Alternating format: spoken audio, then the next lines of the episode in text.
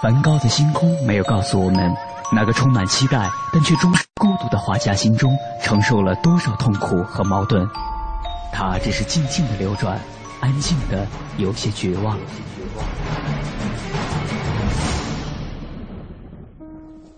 莫奈的睡莲没有告诉我们，那个喜爱平静的人在动荡的时代中，心里有着多少的叹息和遗憾。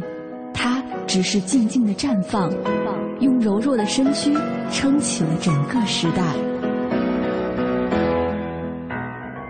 毕加索的线条没有告诉我们，那个一生充满激情与创造的人心中有着多么宏大的理想和期待。他只是霸道的出现在每一幅画作中，让世界都看到了自己。如果说一幅幅作品是一次次印象，那么这些印象背后的艺术家们究竟又有着怎样的故事？凡尘工作室艺术系列全新话题：印象、写实与浪漫，带您一同走入艺术背后的世界，对话艺术家，还原他们最真实的样子。讲述他们最浪漫的艺术理想。本期主题：走在路上的艺术。本期节目嘉宾：西蒙、黄丽。在西蒙追寻艺术的道路上，许多人的出现给他带来了启发和改变。无论是曾经在葡萄牙旅店的老板，还是为他举办了首个个展的法兰西学院院长。正是在这些人的帮助下，他一步步沿着心中的目标向下走，把艺术变成了自己生命的一部分。那么，在他的生活中，还有哪些人给他带来了创作上的灵感和影响？在北京的生活又给他带来了哪些改变呢？带着这些问题，我们的记者杨安为您继续采访了艺术家西蒙和他的太太黄丽。我们今天呢，还是请到了我们在上期节目请到的两位嘉宾。呃，两位嘉宾的一位是法国艺术家西蒙先生，另外一位呢是翻译，其实也是西蒙先生的太太黄丽女士。二位好，你们好。西蒙先生在上一期节目当中给我们讲了那么生动，甚至有一点传奇的故事啊。我们这一期呢，可能讲的不是您个人了，您自己了。是讲一个您艺术生涯当中，在您的生命当中对您的艺术影响非常重要的一个人。我个人主观猜想，您有可能会讲上一次讲到的那个叫丹娜丽，是吗？丹娜丽，哎呀，对他，但是这是我的主观想象啊。我想问一下黄女士，您觉得您先生会讲到谁？我觉得他会讲到他的父亲。父亲。呃，j'ai eu des professeurs merveilleux des 呃，他说，对他生命中有影响的人物很多。从上学开始，他遇到了很多的好老师，而且呢，他自己所喜欢的那种哲学啊，尼采啊，他喜欢的那种什么老子啊，什么甘地啊，然后音乐音乐里边他热衷的这个巴赫呀，都对他有影响。但是他成为今天的西蒙，他想讲到一个。完全不可缺少的一个人物，那是他的父亲。每个人的父亲对自己的成长都很重要。那我想知道，您的父亲对于您成为一个艺术家、走上这条路的这个影响到底在哪里？从什么时候开始？Ça a commencé très petit. J'ai un souvenir. 他说他还非常非常小的第一个记忆，就是他父亲把两三米长的那种纸。贴在他们家花园的墙上，跟他一起画自行车。他父亲是画画非常好的，是个牙医，但是画画非常好。但是画画非常好，他自己想成为画家，没有成为。他说：“西蒙说，他今天成为画家是实现了他父亲的梦。” Quand j'étais petit, on on ne m'offrait pas des petites voitures comme mon garçon. 他说他小的时候，人们都知道不会送他什么小汽车啊，什么作为给男孩子的玩具。他的礼物从来都是笔、铅笔、彩笔，各种各样的笔。Ensuite, il y a eu ce rituel à la maison pendant des années. On dessinait. 他小的时候家里有一个传统，持续了很多年。就是每周星期天的下午去巴黎的现代艺术馆上午去现代艺术馆，下午回到家里边，一张大桌子上铺上纸，随便画。他说，他到现在为止的画，也就是把那些那些时候的一点点一条条，把它组织好。Il y avait aussi, maintenant ça me revient, une peinture de mon père. 他说，他很小的时候就就知道有一幅他父亲自己画的那个自画像。嗯，这个自画像是他父亲穿着一一件红色的衬衣，然后呃前面躺着一只他们家养的猫。他的梦想就是什么时候我也像爸爸一样画个自己的自画像，穿着红色的衬衣。Je l'ai pas encore fait. 他还没有还没有画出自己穿着红色衬衣的自画像。Et c'est c'est longtemps après que j'ai j'ai appris que mon père. 呃他说后来他长大了以后，他就是明白了，他父亲从小就梦想着成为一个画家。他从青少年开始他就画画，但是当他有一天跟他爷爷说我想成为一个画家的时候，这个时候他父亲的父亲就对他父亲说。你是不可能成为一个画家的，因为在他爷爷的脑脑子里边，成为一个画家就是选择了贫穷，因为他爷爷在曾经在二战当中，很受过饿和贫困，他真的是怕，他就不希望他的儿子成为画家，那么他父亲没有办法，没有任何办法，选择了压抑。Donc, grâce à mon père, j'ai reçu en héritage l'amour de la peinture. 他说：“嗯，是他父亲给了他这个画的这个传统，而且也给了他读书的这个传统。他们家从来没有断过书，而且他现在也感觉到，就说他能够交流对话的人，都是读过很多书、有这种想象力的人，能够真正的深谈啊，能够真正的交换一些思想上的东西。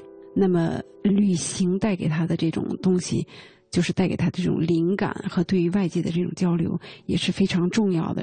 也是他父亲带着他和他妹妹做了第一次旅行。他十二岁去了阿尔及利亚，去了撒哈拉大沙漠，对他印象极其深刻。他们每人带回了一本画册。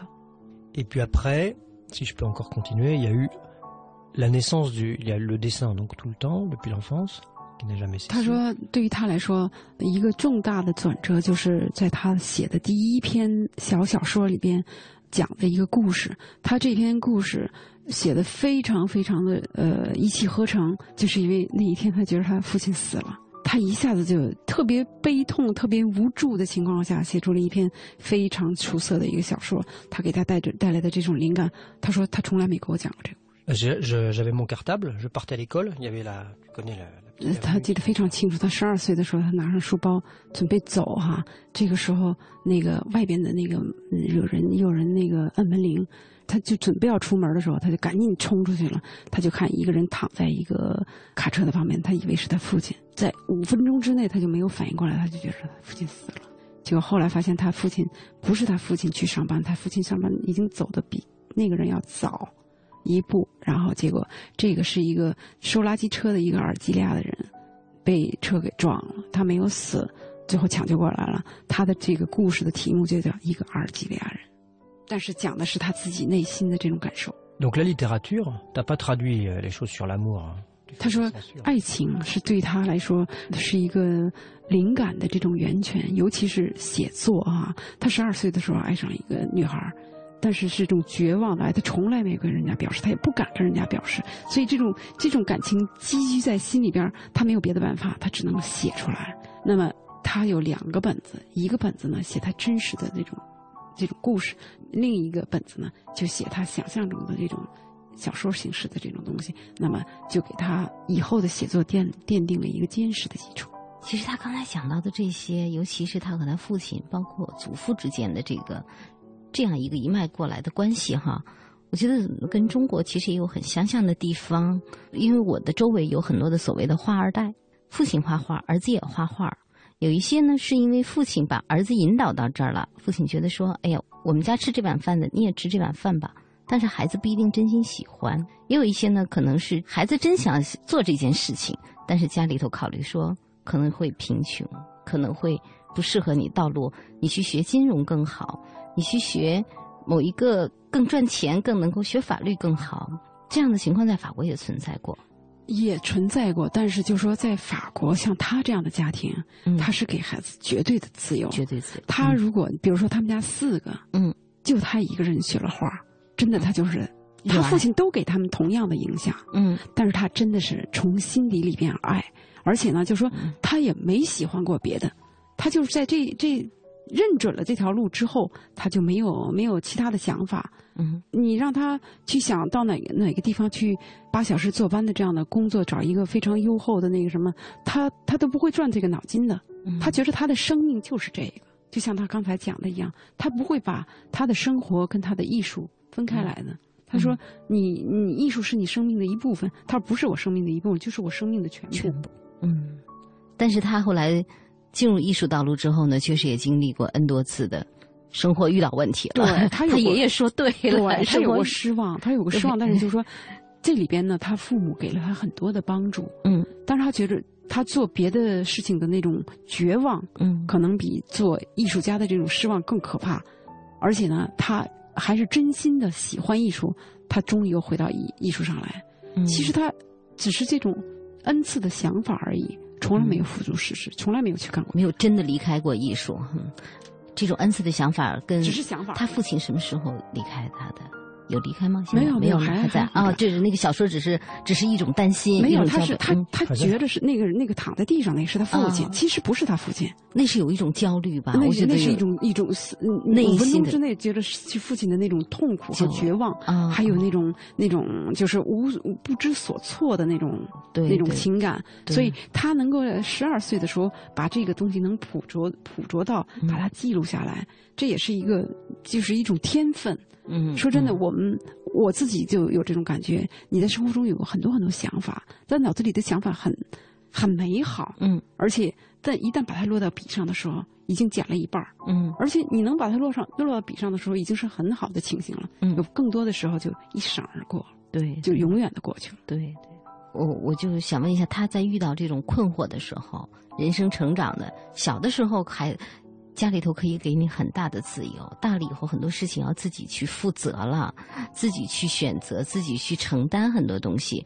但是你你发现这些东西，你做的这个选择，或者说你走的这条路，让你有困惑、有失望的时候，会跟父亲交流吗？Non, parce que j'ai toujours voulu le protéger contre. euh, 他说他从来不会跟他父亲说，嗯他从他心里边说，他说他要从某种意义上说带引号的一种保护，因为他不想让这种焦虑和这种担心，让他爸爸觉着他的路选择错了，就像他当年他爷爷预言他爸爸一样，嗯你成为艺术家就会贫穷会什么嗯？他一方面是不需要这个，不需要让他爸爸这么担心；另外的一方面呢，他觉着他选择的路是对的。嗯。他跟他父亲有过非常亲密的交流，但是到他十八岁的时候，他跟他父亲也有过这种顶牛的这种这种就是反叛。嗯嗯，那么他离开了家以后，他觉得他现在是一个成年人了，嗯。他跟他父亲要平起平坐的这种交往，嗯。像朋友比朋友更亲的这种亲人的这种交往，他不需要把他自己的焦虑和困境，嗯去向他父亲诉说，他能解决的他都自己解决。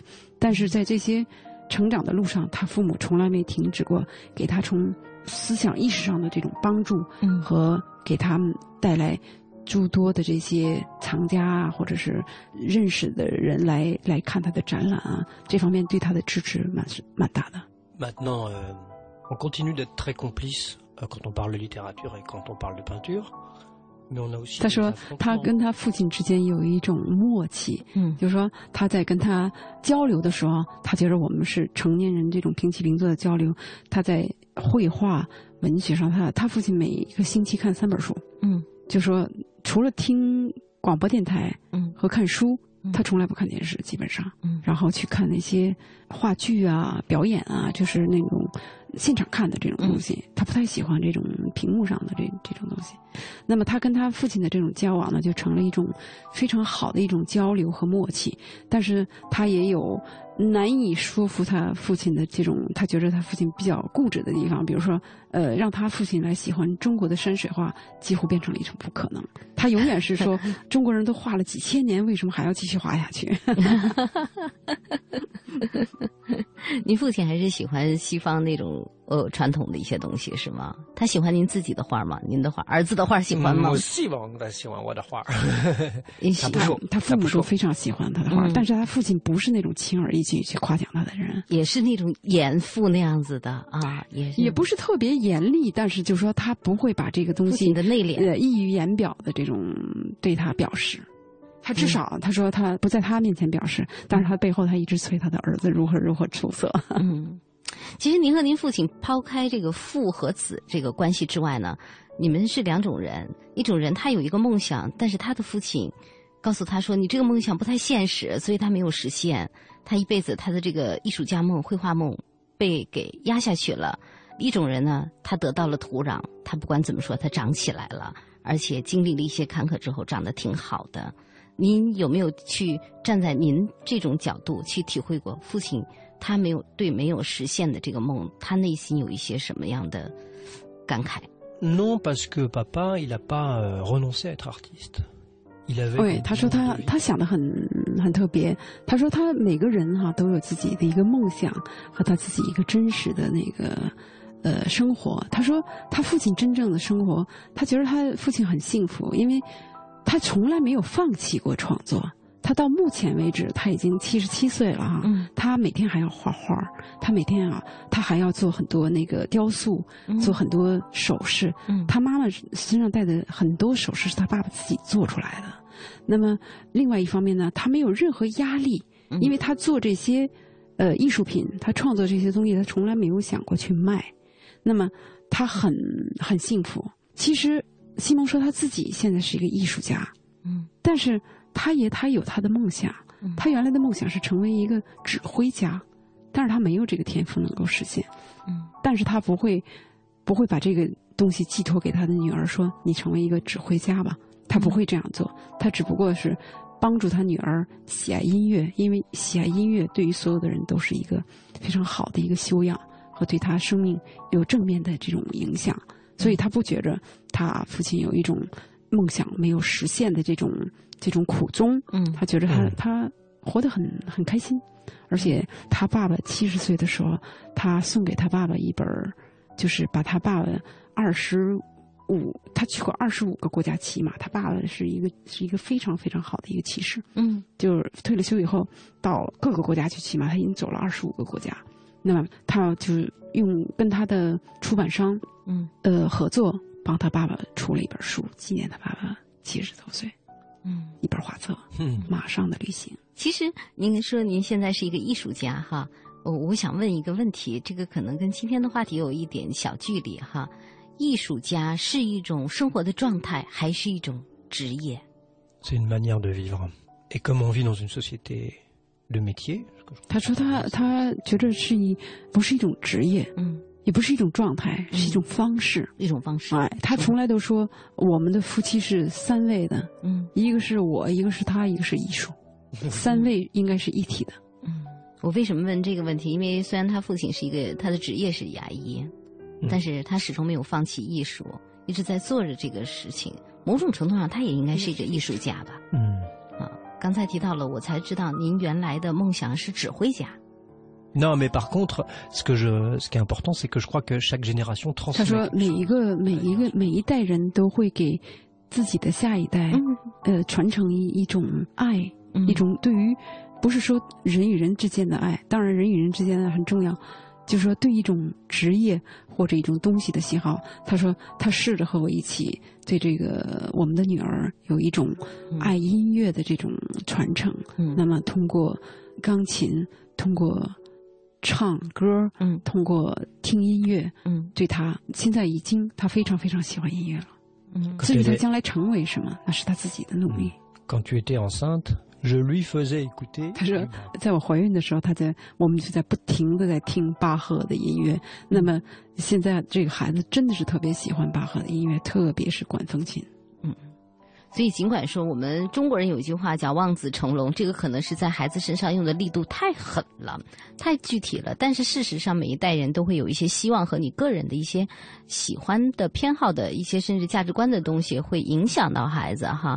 这就涉及到另外一个问题，想问一下，就是孩子他还有他自己内心的真正的喜欢和天赋，我们怎么样让他，或者说怎么样发现他真正喜欢的东西和他的天赋？比如说，就拿您来说，哎，怎么样？说我想当一个指挥家，但是我最后成为了一个画家、一个艺术家，呃，我怎么发现这条路更适合我的？这个发现的过程是一个什么样的过程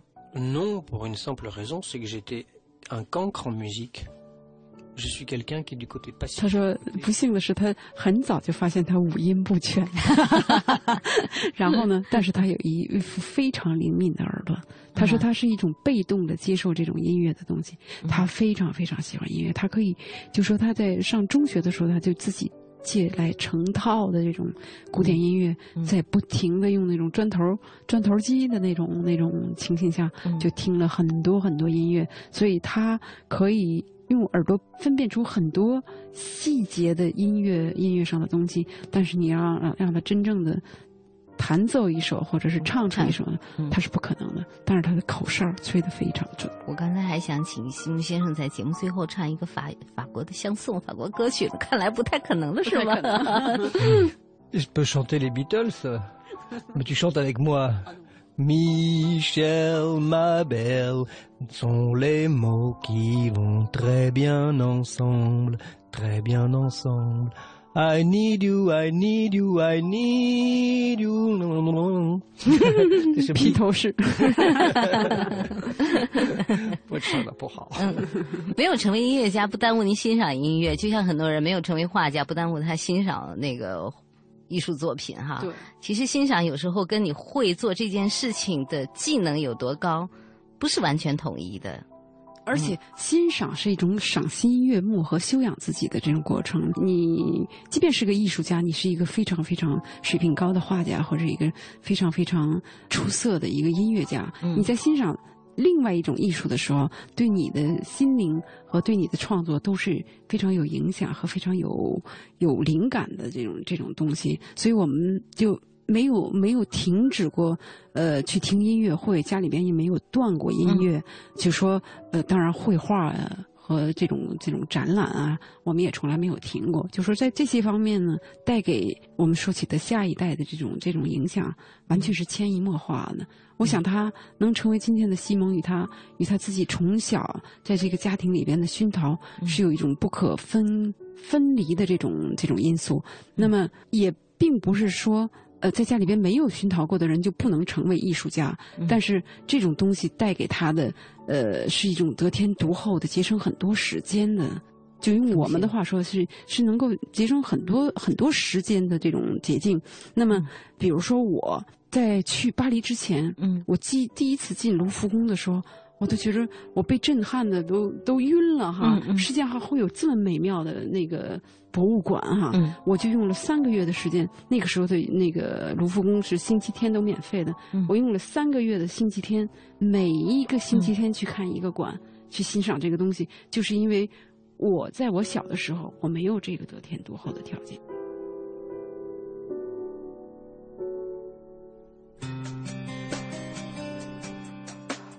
您正在收听的是凡尘工作室全新系列《印象、写实与浪漫》，精彩稍后继续。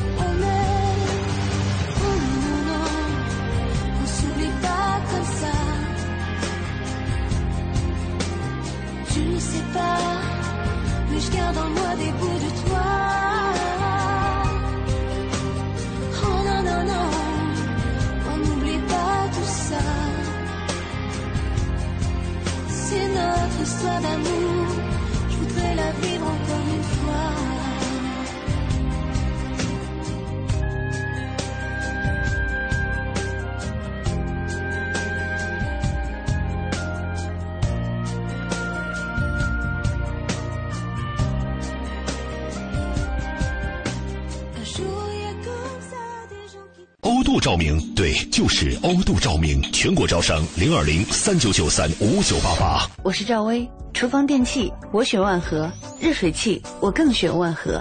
联邦三十年中国好家具，联邦家私中国家具领导品牌。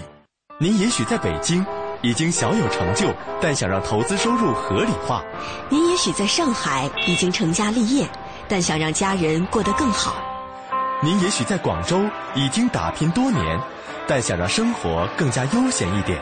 无论您在哪里，您内心都在渴望拥有更好的财富保障。现在很多人都在尝试新的投资，有一种很流行的投资品种叫现货白银，它可以让你的闲钱活起来，工作投资两不误。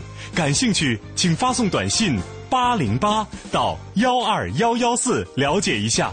现货白银只看一根 K 线图，二十二小时随时交易，操作起来很轻松。请发送短信八零八到幺二幺幺四，免费开户做白银。发送八零八到幺二幺幺四做白银，帮您梦想成真。投资风险需谨慎。中国广播音像出版社隆重推出的《中国广播经典系列朗诵 CD 光盘》，既有夏青朗诵的唐诗三百首，也有方明的播音作品专辑，还有集合齐越、葛兰、雅坤、于芳、姚科等中央人民广播电台老中青三代播音员精心演绎的配乐朗诵光盘《中外名篇经典诵读》和红色经典作品朗诵。朗诵作品风格多样，赏心悦耳，是中国朗诵艺术的优秀典范。产品均随碟附有作品原文，是学习、欣赏和正音的难得佳品。欢迎登录中国广播网查询，咨询电话零幺零八六零九二五幺幺零幺零八六零九二五幺幺。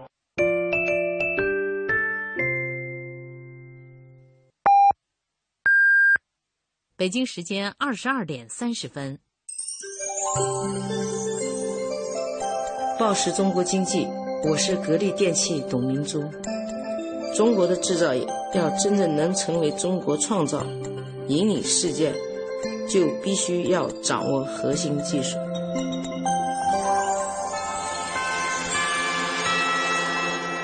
报时中国经济。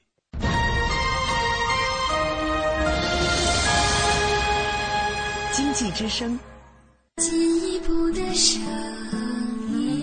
经济之声，这里是中央人民广播电台经济之声。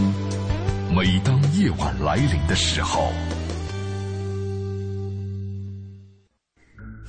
天晴满树花开，雨天一湖涟漪，阳光照耀城市，微风穿越指尖。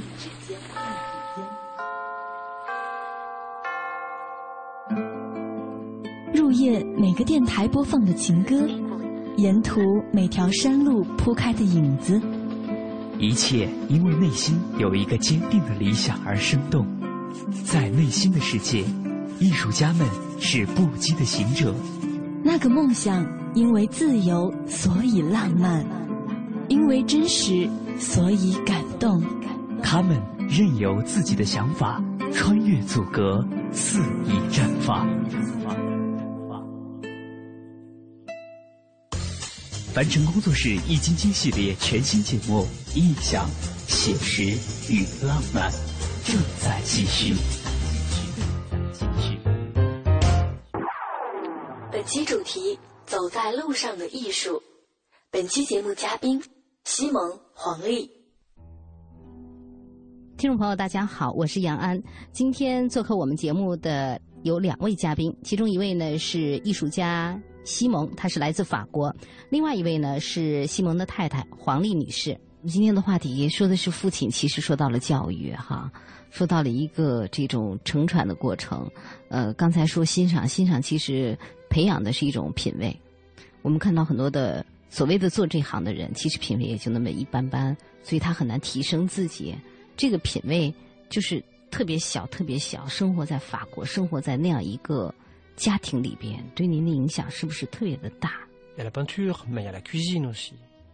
Il y a les fleurs.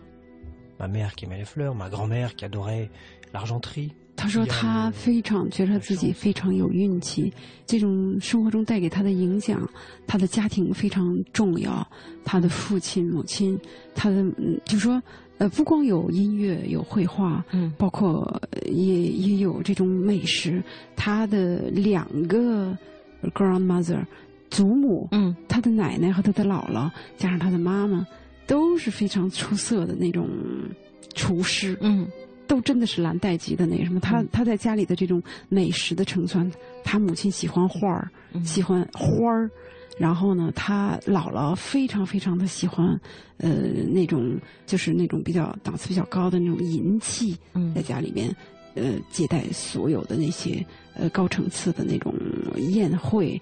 然后呢，他奶奶特别早期就把他带到大自然里边去，让他认识各种植物、各种东西，带他一起去养兔子、去采菜什么的这种的。他觉着他。广泛的，就是这种兴趣广泛的接触了，就是这种潜移默化、没有任何呃压力的这种情况下接触了这种大自然，对他今后生活的影响和这种生活所所谓的这种品味有极大的影响。La la première image du monde qu'on a, c'est le visage de sa mère. Et j'ai une mère qui est très belle, tu le sais.